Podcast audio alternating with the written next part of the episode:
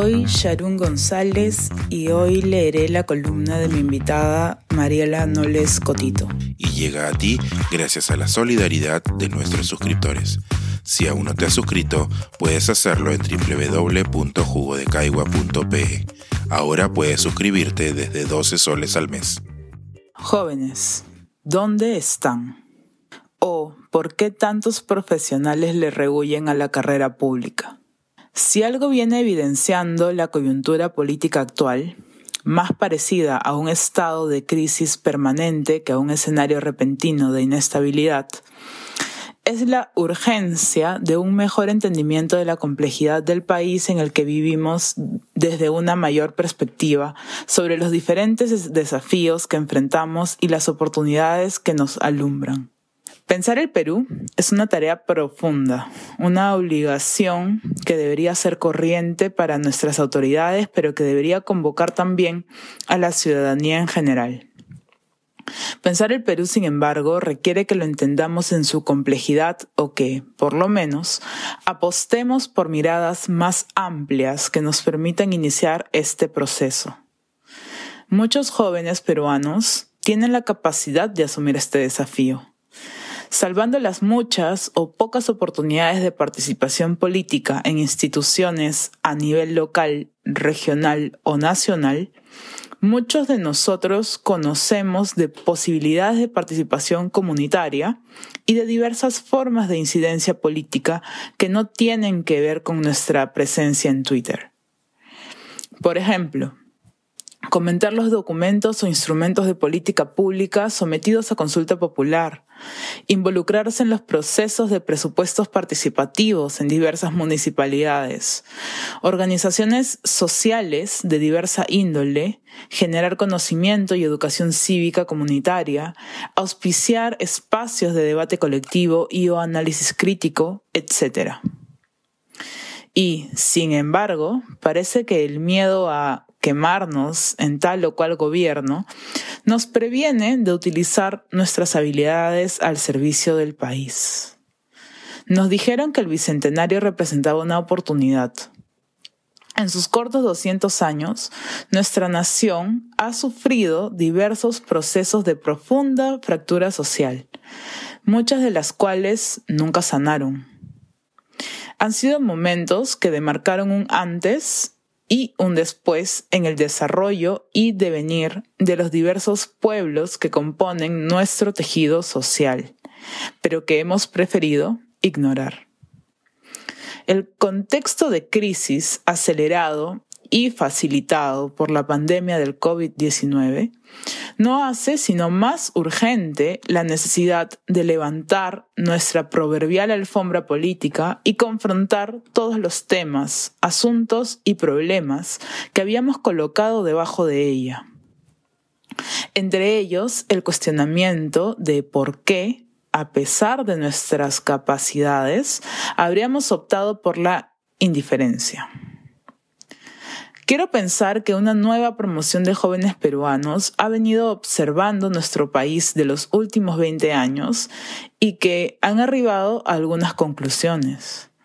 Por ejemplo, que es imposible comprender el Perú si uno no tiene en consideración su geografía.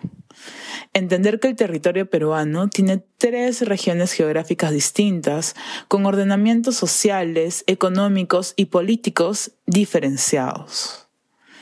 Reconocer a nuestros 54 pueblos indígenas formalmente identificados, localizados entre los Andes y la Amazonía, así como, por lo menos, las 48 lenguas originarias habladas por cerca de 4 millones de peruanos.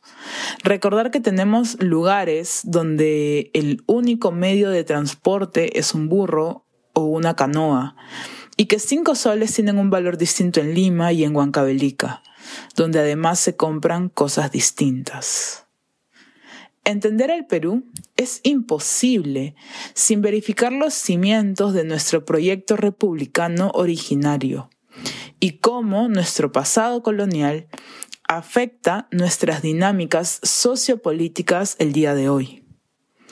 Es comprender o por lo menos estar abierto a dialogar desapasionadamente sobre nuestras percepciones sobre raza, etnicidad, diferencia y diversidad, así como sobre privilegio, centralismo y quienes ostentan las oportunidades. Lo mismo con respecto al rol fundamental de la educación pública, lo desconectado que está el Sistema Nacional de Salud y lo precario de nuestro sistema de administración de justicia.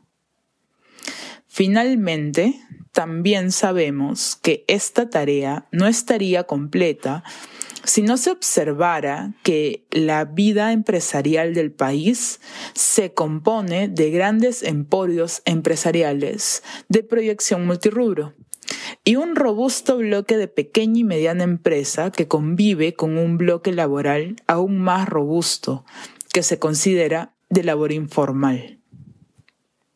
O si se dejara por fuera el rol fundamental que cumple la Iglesia Católica y la prensa en nuestro entorno. Este tipo de análisis seguirá siendo inacabado, pero brinda una mirada mucho más comprensiva de la realidad del Perú, lo cual eventualmente podría apoyarnos en el proceso de identificar sus tareas pendientes. Las más importantes, las más urgentes y las activamente olvidadas.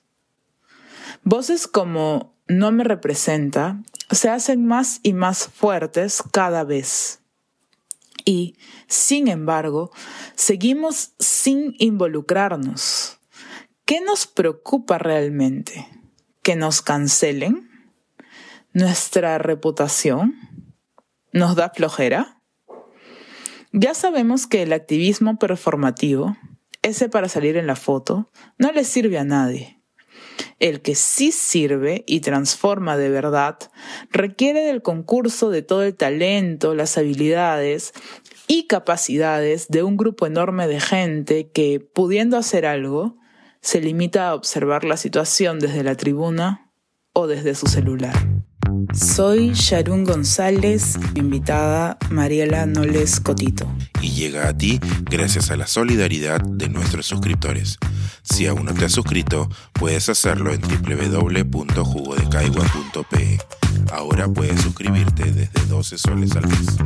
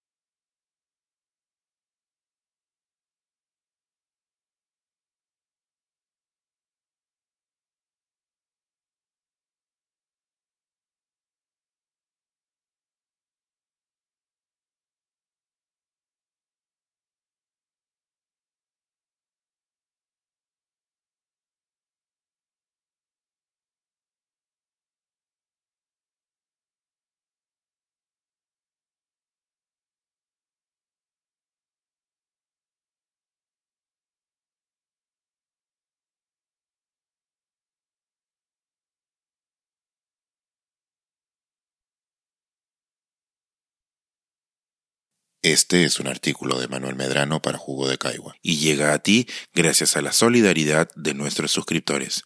Si aún no te has suscrito, puedes hacerlo en www.jugodecaigua.pe. Ahora puedes suscribirte desde 12 soles al mes.